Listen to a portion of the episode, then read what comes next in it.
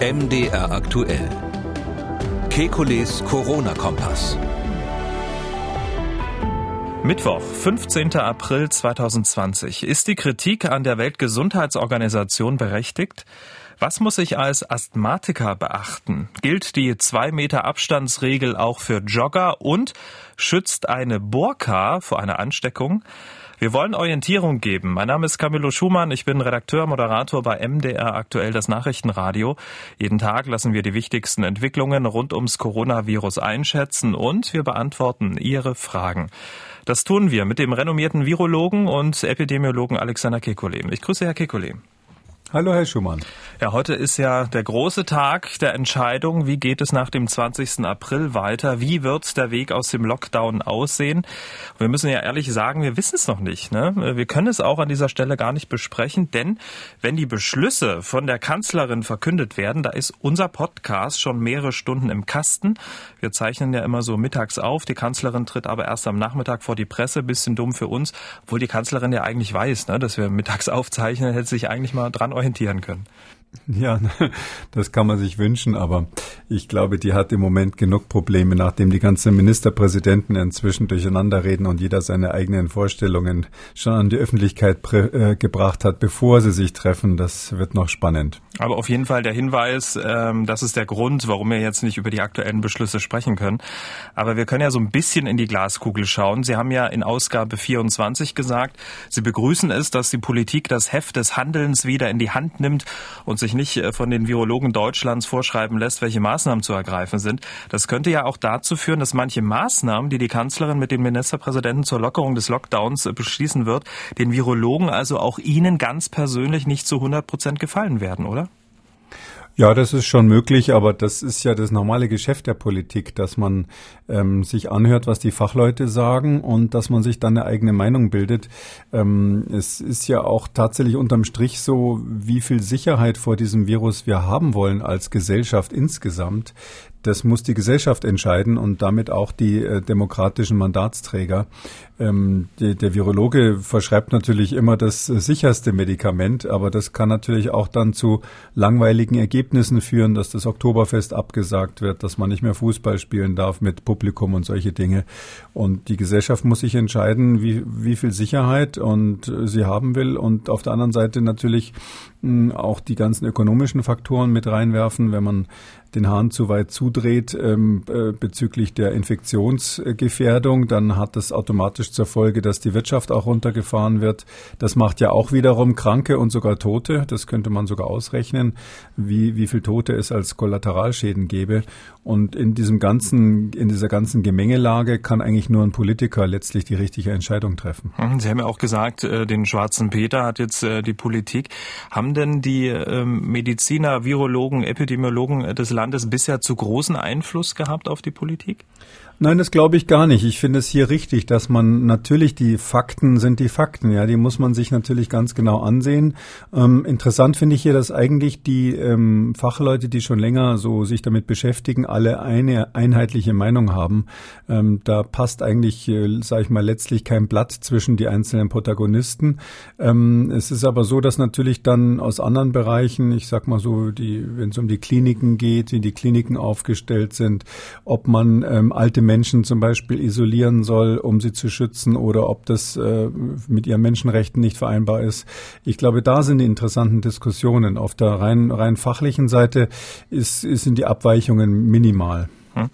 Also ähm, dann heute Nachmittag die Beschlüsse, die wir dann äh, in Ausgabe 26 besprechen, äh, besprechen werden. Ein was ist schon so durchgesickert, und zwar die eingeführten Kontrollen an deutschen Grenzen sollen für weitere 20 Tage gelten. Das äh, berichtet zum Zeitpunkt jetzt Mittag äh, die Nachrichtenagentur dpa mit Verweis auf Sicherheitskreise. Wenn wir das jetzt mal als Gesetz nehmen, ähm, weitere Grenzkontrollen für 20 Tage, wie hört sich das für Sie an? Ja, mein Vorschlag ging ja viel weiter, dass man wirklich im Land ähm, aufräumt sozusagen und die Grenzen auch danach langfristig zumacht. Zumacht in dem Sinn, dass man ähm, verhindert, dass neue Infektionen ein, eingeschleppt werden, so gut es geht. Das heißt also perspektivisch ähm, hieße das, dass wir unsere Grenzen kontrollieren müssen in der Größenordnung noch von ein Jahr lang oder ähnliches. Ähm, heißt natürlich nicht, dass niemand rein darf, sondern dass man äh, Einreisekontrollen macht im Sinne von Testung von Personen, dass man zum Beispiel Lastwagenfahrer, die Güter importieren, dass man die nachverfolgt, also dass die aufschreiben müssen, wo sie hinfahren und solche Dinge. Ähm, daher würde ich jetzt mal sagen, so eine kurzfristige Maßnahme ist, ist besser als nichts, aber ich glaube, fairerweise müssen auch die Politiker der Tatsache ins Auge schauen, dass unsere, unsere Umgebung, also die anderen Länder, mit denen wir es zu tun haben, dass die natürlich zum großen Teil noch länger brauchen werden als wir, bis sie die Lage im Griff haben. Und, ähm, das, und solange das so ist, dass man dann ein deutliches Ungleichgewicht hat, wird man nicht drum rumkommen, die Grenzen auch zu kontrollieren. Mhm. Und so wird es ja dann vermutlich in mehreren Bereichen sein. Und es sind ja die Maßnahmen, die ich angesprochen habe, die dem Virologen möglicherweise nicht zu 100 Prozent so passen. Wir sind ja dann morgen ganz gespannt drauf, wie wir es einordnen können. Herr Kekulé, wir müssen über eine aktuelle Meldung sprechen, die doch für einiges Aufsehen, auch für viel Diskussion sorgt.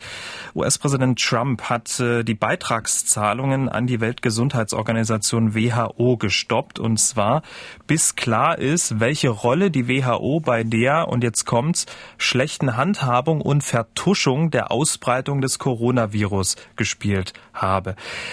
Das sind ziemlich heftige Vorwürfe. Wir wissen, Trump und die WHO waren noch nie so die dicksten Freunde, aber was ist da eigentlich dran? Haben Sie als Virologe und Epidemiologe, der auch mit internationalen Kollegen im Austausch steht, irgendwelche Indizien dafür, dass die WHO Informationen zurückgehalten, nicht rechtzeitig informiert bzw. sogar vertuscht hat? Ähm, vertuscht ganz sicher nicht. Also das, das, ähm, dafür sind die viel zu einfallslos, sage ich mal. Die WHO, das ist ein, ein braver, ein braver Verein von Menschen, die sich echt Mühe geben, der Welt zu helfen, die hier ähm, so ein bisschen wie so Beamte funktionieren und denen man äh, viel vorwerfen kann, vor allem, dass sie zu langsam sind, dass sie wahnsinnig diplomatisch agieren bei allem, was sie machen und ihre Meinung nicht deutlich sagen, aber dass sie jetzt sozusagen die kriminelle Energie aufbringen würden, was zu vertuschen aktiv wie Donald Trump das hier unterstellt, das halte ich, weil ich auch einige der Akteure persönlich kenne, fast für ausgeschlossen. Hm, aber Informationen zurückhalten, nicht rechtzeitig informiert, wenn Sie sagen, braver Verein, äh, geben sich Mühe, da könnte da durchaus was dran sein. Naja, gut, es ist, äh, man muss die Geschichte sich da ansehen, wie sie gelaufen ist. Es war natürlich so, dass am Anfang die Weltgesundheitsorganisation äh, schon mal verschleppt hat, die Erklärung des internationalen Gesundheitsnotfalls. Ähm, das, da ist dieses Notfallkomitee zusammengetreten. Ich meine, am 22. Januar war das.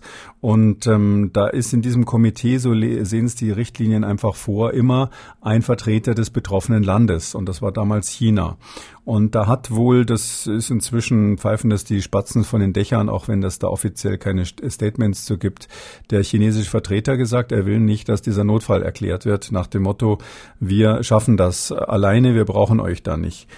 Eine Woche später ist der Notfall dann doch erklärt worden, weil die Faktenlage eindeutig war. Ähm, das hat natürlich der WHO jetzt nicht gerade gut getan, dass sie das erstmal eine Woche verzögert hat in der Situation, wo alle Fachleute gesagt haben, das ist ein Notfall. Also alle internationalen Fachleute das gesagt haben.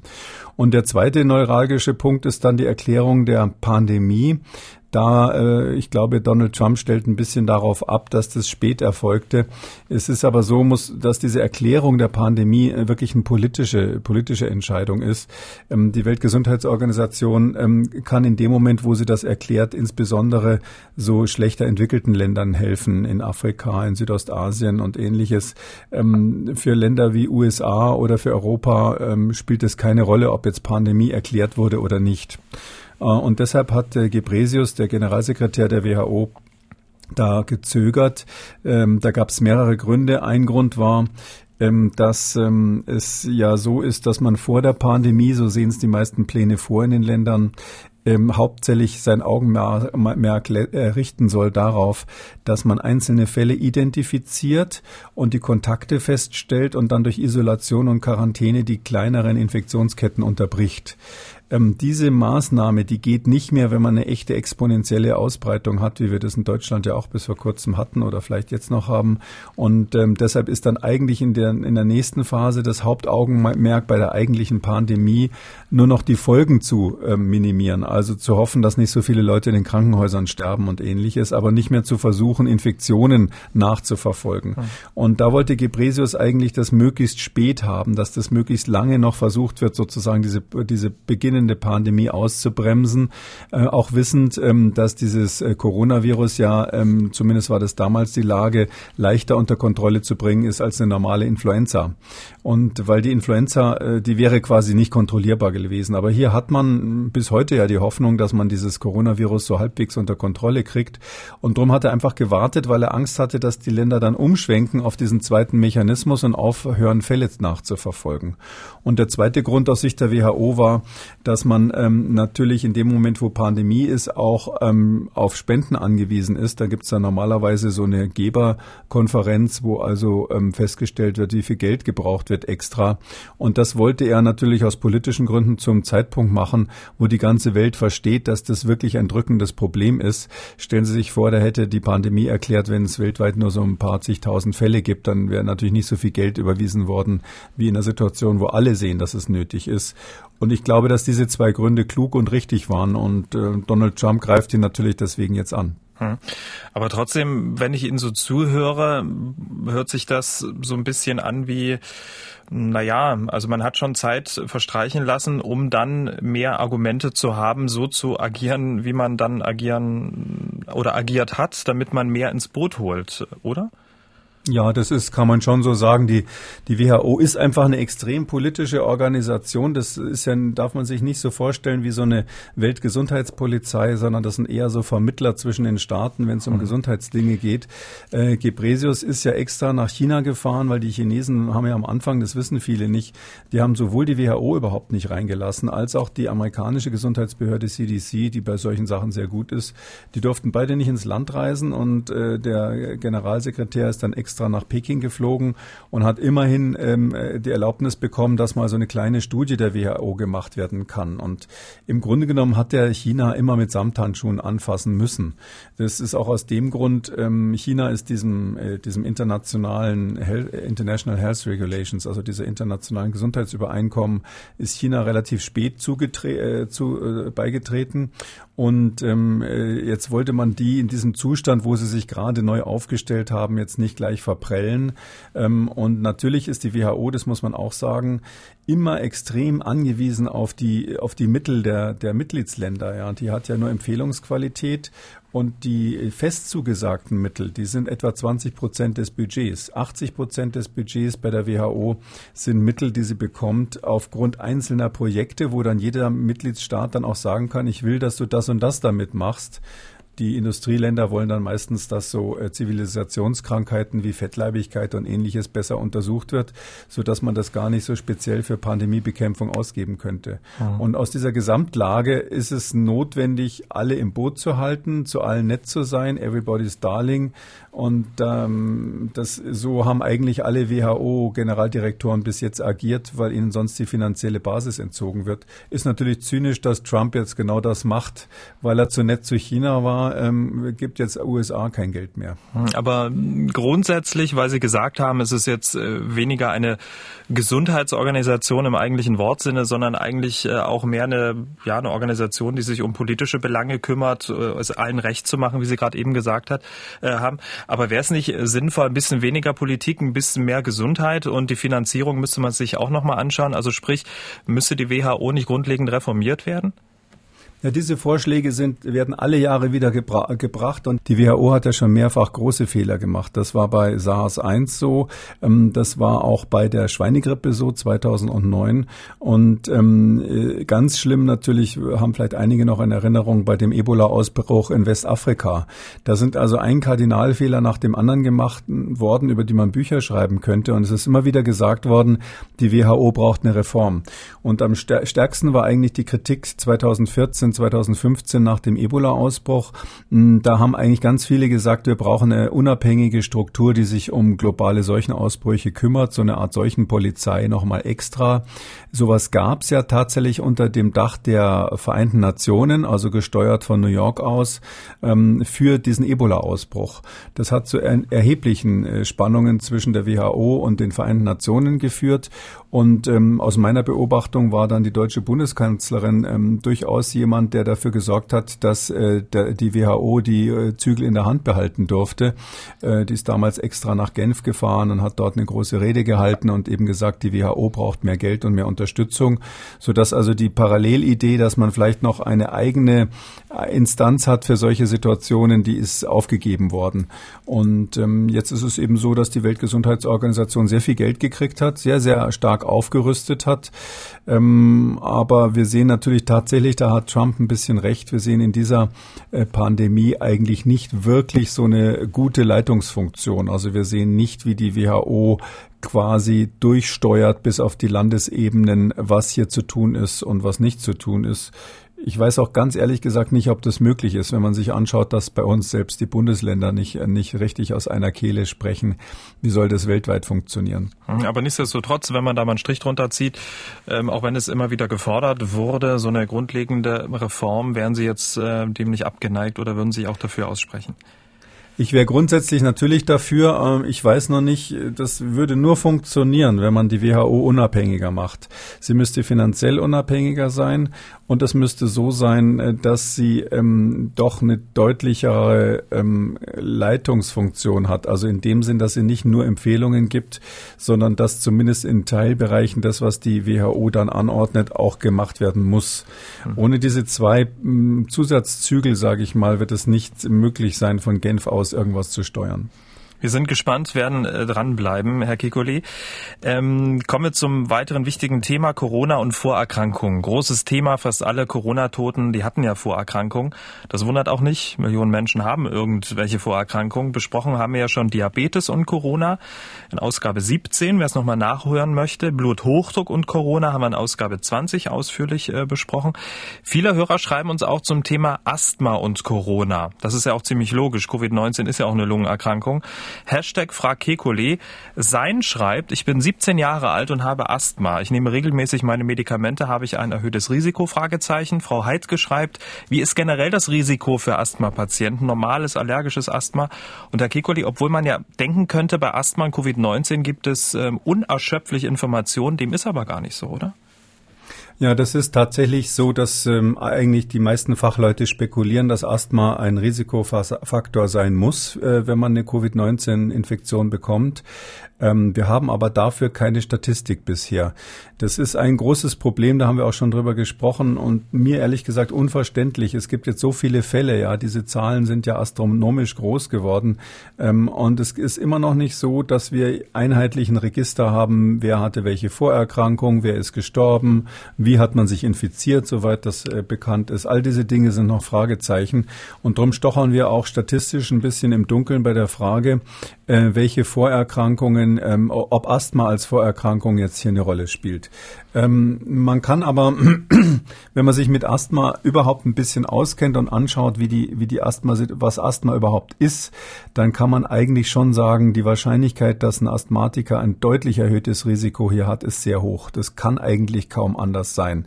Hm, ich sage das deshalb so deutlich, weil ich weiß, dass ähm, auch Fachgesellschaften in Deutschland auf ihren Webseiten schreiben, ein gut eingestellter Asthmatiker hat durch Covid-19 kein höheres Risiko als eine Durchschnittsperson das äh, ist aus meiner Sicht äh, sehr, sehr spekulativ, das, das so aufs Papier zu schreiben oder ins Internet zu schreiben. Ähm, es ist ja so, ein Asthma ist eine Erkrankung, das wissen die Asthmatiker selber natürlich schon. Ähm, das ist eine Erkrankung, die ähm, meistens oder einem großen Teil der Fälle ausgelöst wird durch so eine Art Allergie in der Lunge.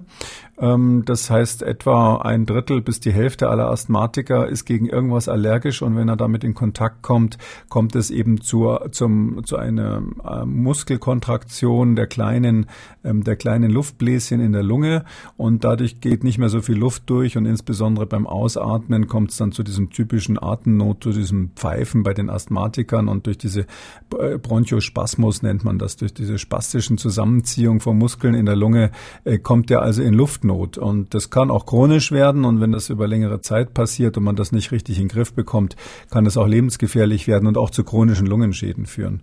Ähm, ein, Teil der, ein Teil der Asthmatiker ist gar nicht so allergisch, sondern hat andere Auslöser, also keine klassischen Allergien dabei, sondern einfach nur ein empfindliches Bronchialsystem. Und da sind die Auslöser dann typischerweise zum Beispiel äh, Kälte. Ja, wenn man beim Skifahren dann draußen ist und plötzlich mal tief einatmet, ähm, das, da, da können dann Asthmaanfälle ausgelöst werden. Und eben einer der wichtigsten Auslöser, wahrscheinlich der wichtigste überhaupt, sind Infektionskrankheiten und da insbesondere Viren. Und da ist einer der Klassiker, von dem wir wissen, dass er solche Asthmaanfälle auslösen kann, eben das Coronavirus, also die anderen Coronaviren, die wir schon lange kennen, die normalen Erkältungsviren. Und deshalb müssen wir jetzt einfach, weil wir das alles wissen, damit rechnen, dass ein Asthmatiker, bei dem sich der Asthmaanfall auslösen lässt durch Viren, durch Virusinfekte, dass so jemand, wenn er ein Coronavirus von dem neuen Typ, diesem Covid-19-Virus oder SARS-CoV-2 heißt es eigentlich, jemand, der davon eine Infektion kriegt, der wird mit hoher Wahrscheinlichkeit große Probleme kriegen, dass die Beatmung in der Lunge nicht mehr funktioniert, dass, die, dass er einen Bronchospasmus kriegt, also die, die, die Lunge nicht mehr vollständig äh, zur Sauerstoffaufnahme zur Verfügung steht. Und das sind natürlich ganz schlechte Ausgangsbedingungen, wenn dann das Virus selbst auch mhm. nochmal ähm, die Lunge schädigt. Aber die große Frage natürlich, ähm, was kann so ein Asthma-Patient denn tun, der gut eingestellt ist? Es gibt ja auch unterschiedliche Informationen, ähm, ja, die bisherigen Medikamente absetzen, andere nehmen, mit dem Hausarzt sprechen. Äh, was würden Sie da so empfehlen? Wie, wie, wie kann man sich diesem Thema nähern? Also der Asthma-Patient soll einfach davon ausgehen, Asthma gibt es ja in jedem Alter, meistens fängt es im Kindesalter an und die sollen wirklich davon ausgehen, dass sie hier Risikopatienten sind. Das heißt, sich auf jeden Fall schützen vor der Infektion, uns nicht darauf ankommen lassen.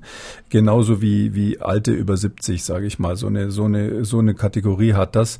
Ähm, man muss, ich warne davor, es gibt ja so Empfehlungen, die im Raum stehen, dass man überlegen soll, ob man Cortisonpräparate absetzt. Einige Asthmatiker müssen ja tatsächlich Cortison nehmen nehmen. Das ist dann so ein Spray meistens, was man inhaliert und ähm, dieses Cortisonspray wirkt nicht sofort, sondern ist so eine Art Prophylaxe, die die Asthmatiker machen müssen. Und wenn sie das Spray nehmen, dann ist es, kriegen sie eben nicht so oft Anfälle, egal ob durch Pollen, im Moment fliegen ja gerade die Birken wieder, oder auch durch Viren. Ähm, jetzt, wenn man jetzt das Cortison absetzt, das äh, halte ich für eine ganz gefährliche Überlegung. Aber der Grund, warum das empfohlen wurde, ist, oder darüber nachzudenken, empfohlen wurde, ist folgendes. Cortison ähm, ist, ähm, unterdrückt ja das Immunsystem. Deshalb ist es ja auch gerade bei bei allergischen Reaktionen sinnvoll. Und ähm, deshalb ist es so, dass wir wissen, dass Virusinfektionen bei Menschen, die Cortison nehmen, manchmal, nicht immer, aber manchmal schlimmer verlaufen. Und da kann man natürlich die Überlegung anstecken, okay, wenn jemand jetzt also das Covid-19-Virus kriegt äh, und nimmt noch Cortison, dann wird es vielleicht noch schlimmer. Das ist aber extrem spekulativ. Also wir wissen überhaupt nicht, ob das stimmt. Das ist eine, rein, reine Theorie. Es gibt sogar Therapieversuche mit Cortison, ähm, die Schädigungen an der Lunge durch, durch das SARS-CoV-2 SARS-CoV-2-Virus, also das aktuelle Virus, ähm, einzudämmen, weil ein Teil der Schädigung durch dieses Virus ist ja eine Autoimmunantwort, also eine überschießende Immunantwort auf die Virusinfektion, so dass man sogar therapeutisch überlegt, Cortison gegen die Viruserkrankung einzusetzen. Mhm. Also das ist der eine Grund, warum ich dagegen wäre, ähm, dass jetzt Asthmatiker darüber nachdenken, Cortison abzusetzen. Und der andere Grund ist, ähm, diese, diese Reizung, also der Asthmatiker hat ja zwischen zwei Anfällen eigentlich kein Problem, wenn er gut eingestellt ist. Und die Auslösung des Anfalls, wenn die durch ein Virus kommt und zu dem Zeitpunkt man Cortison nimmt, dann ist eben die, die, der Bronchospasmus, also diese Schädigung, äh, diese Störung an der, an der Belüftung in der Lunge, der ist eben dann nicht so stark. Das heißt also, ich würde sogar davon ausgehen, dass jemand, der unter Cortison steht und dann ähm, das SARS-CoV-2-Virus erwischt, erwischt, dass der im ersten Moment zumindest weniger gefährdet ist, so einen Spasmus zu entwickeln und einen echten Asthmaanfall zu entwickeln. Also aus all diesen Gründen kann man sagen, Medikamente absetzen, speziell Cortison absetzen, da gibt es tatsächlich überhaupt keinen Grund für. Okay, also Asthmatiker, Risikopatienten, Medikamente beibehalten und äh, schützen, schützen, schützen. Ähm, das könnte so die Devise sein, oder? Ja, das, äh, da habe ich leider keine andere Empfehlung, ähm, solange wir nicht eine größere Studie haben, die das an, sage ich mal, mindestens 15, 50 Patienten mal ein bisschen genauer untersucht. Ähm, aber ich sehe das nicht, weil wie gesagt die Daten erschreckend dünn sind in ja. diesem Fall. Oder vielleicht was fürs Immunsystem zusätzlich tun. Jeden Tag noch ein Smoothie mehr trinken oder so.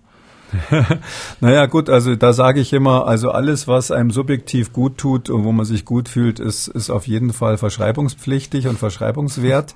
ähm, ähm, es ist aber so, dass ich immer davor warne, jetzt viel Geld auszugeben für sogenannte Immunstimulatoren und ähnliches. Die kann man ja schon in der Apotheke kaufen. Also die haben nun wirklich überhaupt keinen Effekt. Außer natürlich den Placebo-Effekt. Wenn es psychologisch hilft, dann ähm, manchmal muss man ja viel Geld zahlen, damit man sich gesund fühlt. Man kann sagen, Glaube versetzt Berge. Mhm. Ähm, beim Thema Asthma ist man ja auch schnell bei COPD. COPD übersetzt chronische obstruktive Lungenerkrankung. 3,5 bis 5 Millionen Menschen sollen allein in Deutschland darunter leiden. Was ist denn so der grundlegende Unterschied zum Asthma? Also von dem von der Lungenfunktionsstörung ist es gar nicht so unähnlich. Aber bei der COPD kommt es auch zu einer chronischen Entzündung. Normalerweise entsteht die über Jahre hinweg als Folge ähm, von Bronchitis. Wenn jemand immer wieder eine chronische Bronchitis hatte und das überhaupt nicht besser wird, meist der häufigste Auslöser ist Rauchen natürlich, also mit großem Abstand Nummer eins. Dann ist es manchmal Berufskrankheit von Menschen, die irgendwelchen Staub inhalieren. Man sagt auch, dass es in den Großstädten häufiger ist durch die Staubbelastung. Das ist, da ist der Zusammenhang nicht ganz so eindeutig, je nach, je nach Studie. Auf jeden Fall, äh, und es gibt natürlich genetische Faktoren. Und der, der wichtigste Unterschied ist, die COPD-Patienten, denen muss man äh, keine Immunsuppression geben. Also die kriegen Cortison nur in extremen Ausnahmefällen, wenn es besonders schlimm ist. Normalerweise kriegen die Medikamente, die die, die Bronchien einfach ein bisschen weit stellen. Und das Problem bei COPD ist, dass die zwischen den Anfällen, wenn sie überhaupt Anfälle haben, also die haben eigentlich ein kontinuierliches Problem, manchmal auch Anfälle durch Infektionskrankheiten, aber zwischendurch sind die ständig mit der Lunge belastet. Also der Asthmatiker ist zwischen zwei Anfällen eigentlich gesund. Wenn man dann äh, Lungenfunktionstest macht, kann alles normal sein, solange man nicht provoziert mit irgendwas. Und der COPD-Patient ist, ist eigentlich kontinuierlich krank und hat ein kontinuierliches Problem, was über Jahre langsam schlimmer und schlechter wird. Das ist der wichtigste Unterschied, aber es sind beides chronische, beides Infektionskrankheiten, kann man sagen, oder Infektionsgeschehen in der Lunge. Die, bei der COPD ist es ganz eindeutig, dass wir einen Zusammenhang haben mit der Sterblichkeit bei Covid-19. Also da würde ich sagen, dass, da ist es viel eindeutiger als bei Asthma.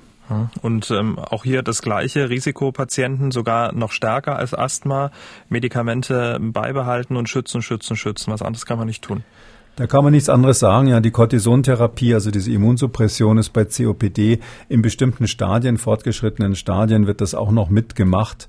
Ähm, vor allem dann, wenn diese, wenn diese normalen Medikamente, mit denen man die, ähm, die Luftgefäße in der Lunge ein bisschen erweitert, wenn die nicht mehr wirken bei COPD. Aber normalerweise haben die gar keine Medikamente dieser Art, die man da absetzen müsste. Also das ist eher mhm. nicht so häufig, dass man da äh, Cortison äh, kontinuierlich nehmen muss. Mal so einen Strich drunter gezogen. Was ich mich so frage, Frage, egal ob SARS CoV-2 2020, also dieses Jahr SARS 2002, MERS 2012, das sind ja alles Coronaviren, die vor allem die Atemwege inklusive Lunge angegriffen haben oder angreifen. Da liegt es doch eigentlich auf der Hand, dass man forscht wie verrückt, äh, wie gerade Lungenpatienten, Asthma, COPD mit Medikamenten, vielleicht auch mit Kombi-Medikamenten geschützt werden können, oder? Naja, das ähm, ist in der Tat jetzt retrospektiv eine ganz interessante Frage, warum wir über Coronaviren eigentlich überhaupt so wenig wissen, sage ich jetzt mal, oder warum da so viele äh, Fragen sind.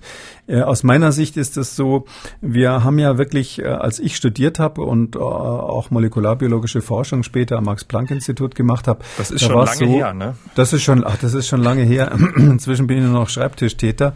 Aber damals ähm, war das so, äh, da war so ein, ein Virus, Virus, was irgendwie 30.000 Bausteine im Genom hat, ungefähr 30.000 einzelne Genbausteine sind da drin. Das war undenkbar, sowas im Detail zu erforschen. Coronaviren waren ein schwieriges Gebiet und sie waren natürlich auch nicht so interessant, weil sie ja nur, nur Erkältung gemacht haben. Das war, und dann haben sich in der Zeit haben sich dann Pharmafirmen immer wieder mal bemüht, ein Medikament zu entwickeln. Das hat nie so recht geklappt.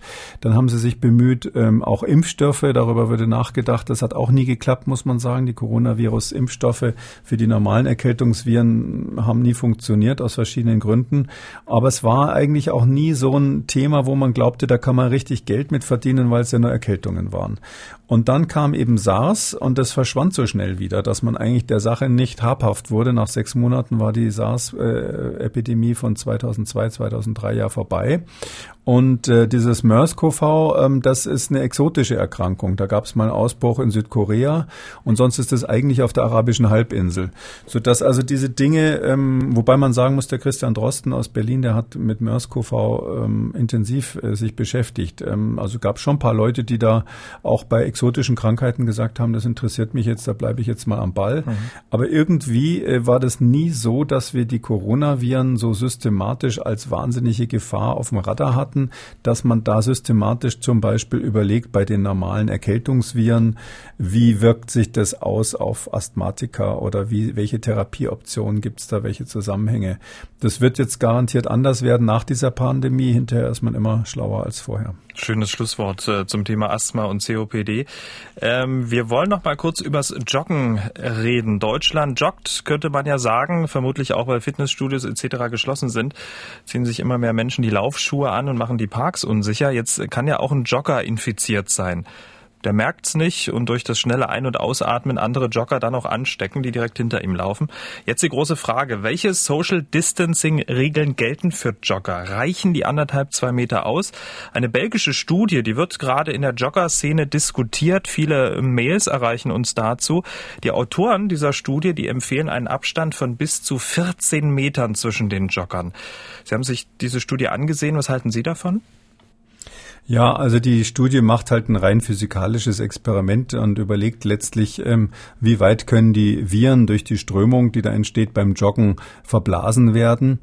Ähm, was man biologisch sagen kann, ja, wenn jemand Sport betreibt äh, und tief ein- und ausatmet, dann äh, scheidet er normalerweise auch höhere Viruskonzentrationen aus. Das ist auch beim Singen zum Beispiel so.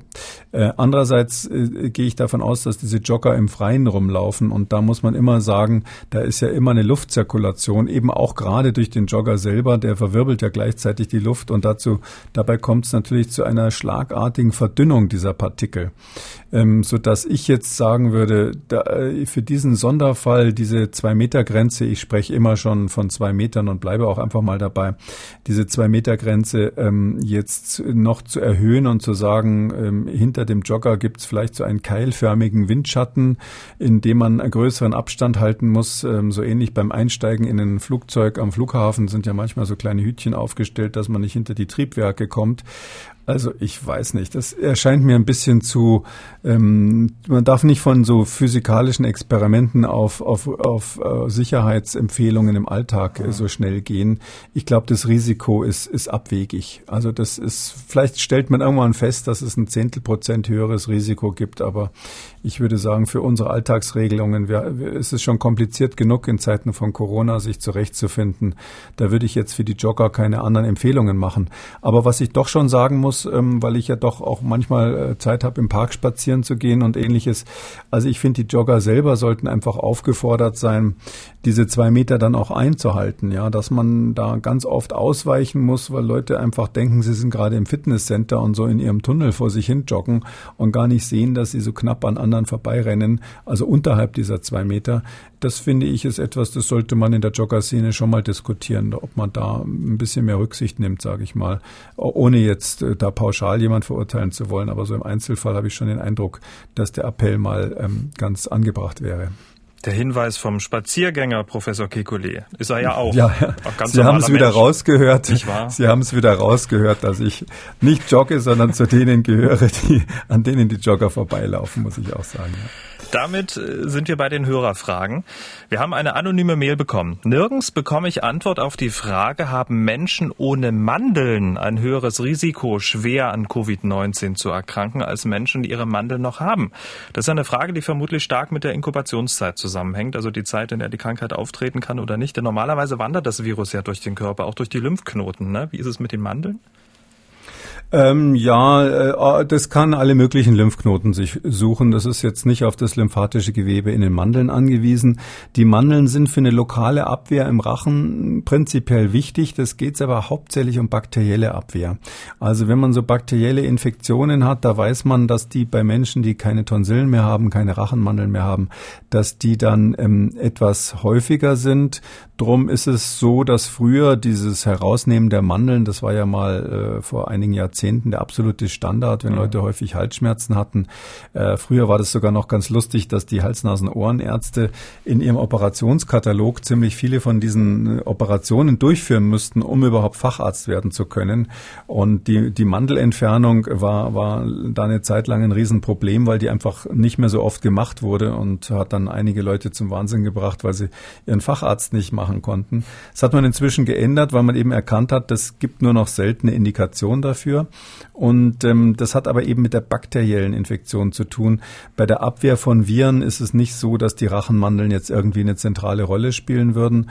Und ähm, schon gleich gar nicht bei Coronavirus. Da gibt es also überhaupt keinen Zusammenhang, äh, den wir irgendwie erkennen würden. Ähm, das heißt, wenn jemand nicht eine allgemeine Immunschwäche hat, egal welcher Art, ähm, dann sind äh, herausgenommene Mandeln keine Gefahr. Mhm. Sehr schön. Dann, ähm, es wird ja wärmer in Deutschland, der Sommer steht vor der Tür und dazu hat dieser Herr auf unserem Anrufbeantworter folgende Frage. Wie verhält sich denn die Sache mit äh, den Seen oder mit Flüssen?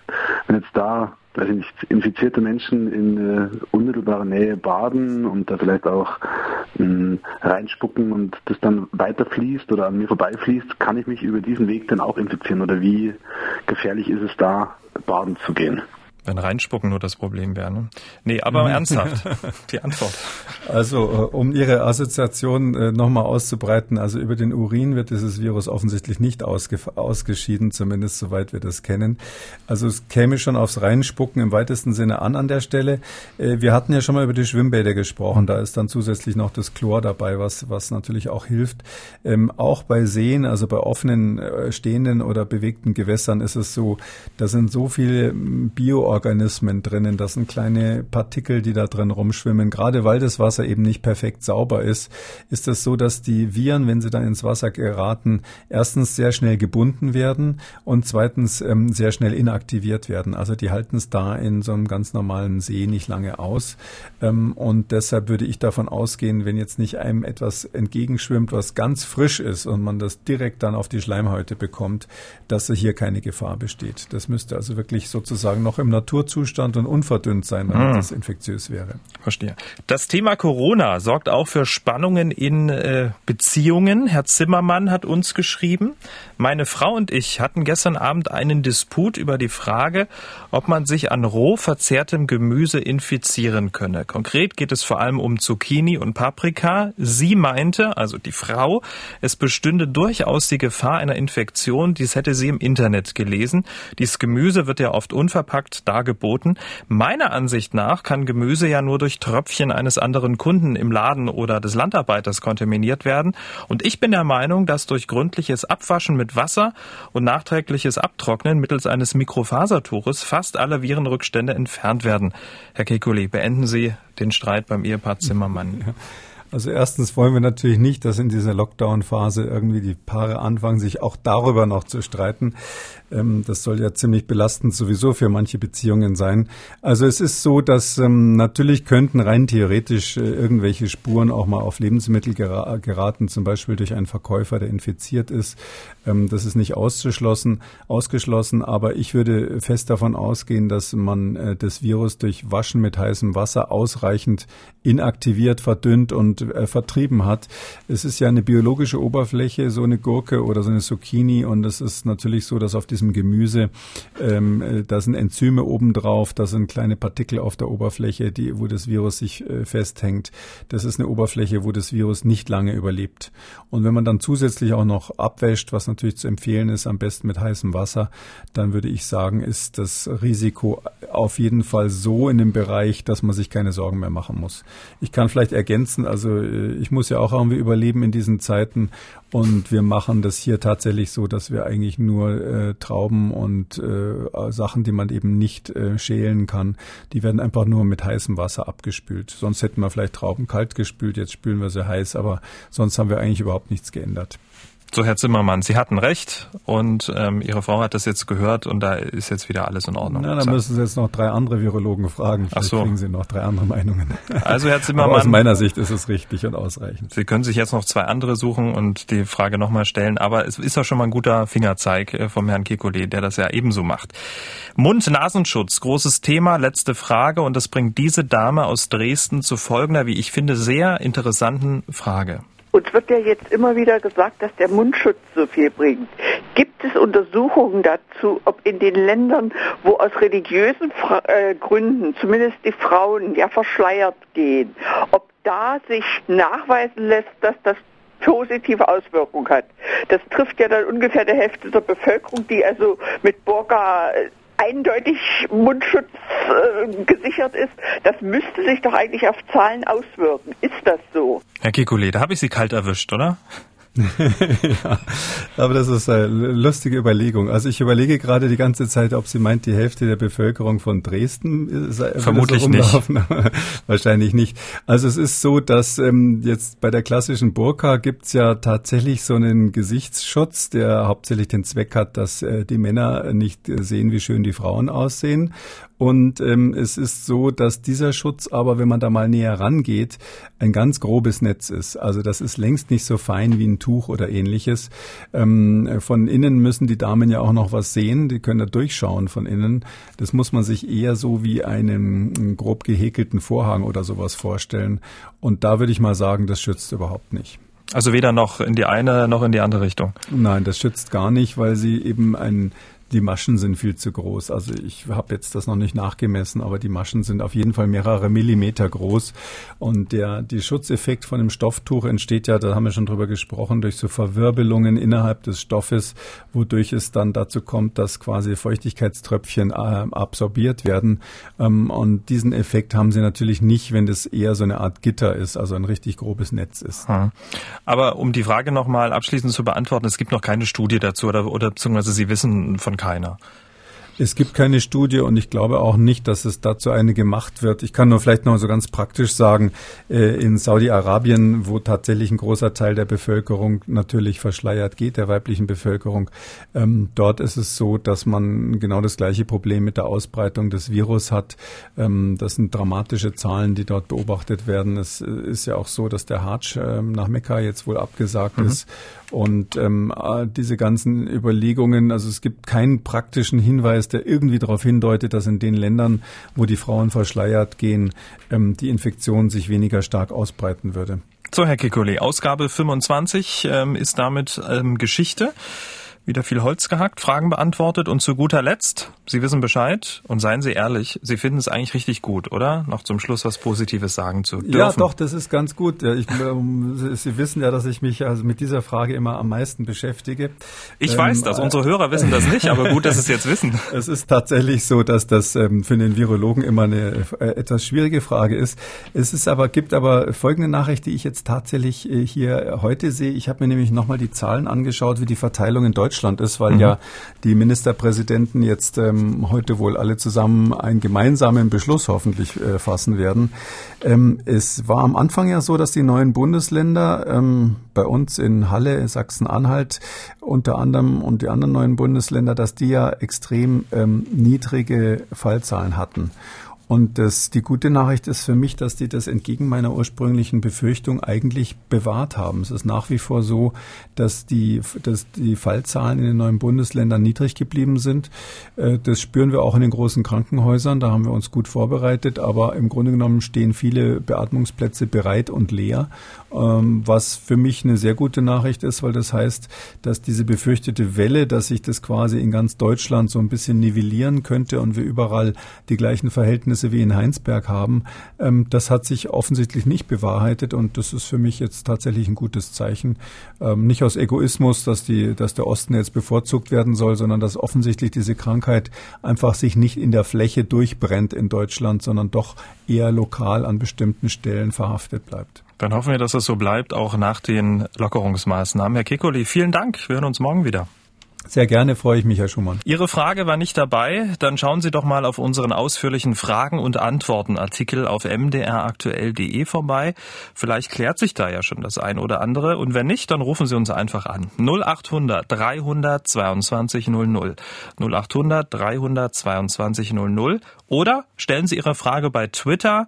Dazu den Hashtag FragKekulé. MDR aktuell. Kekules Corona-Kompass.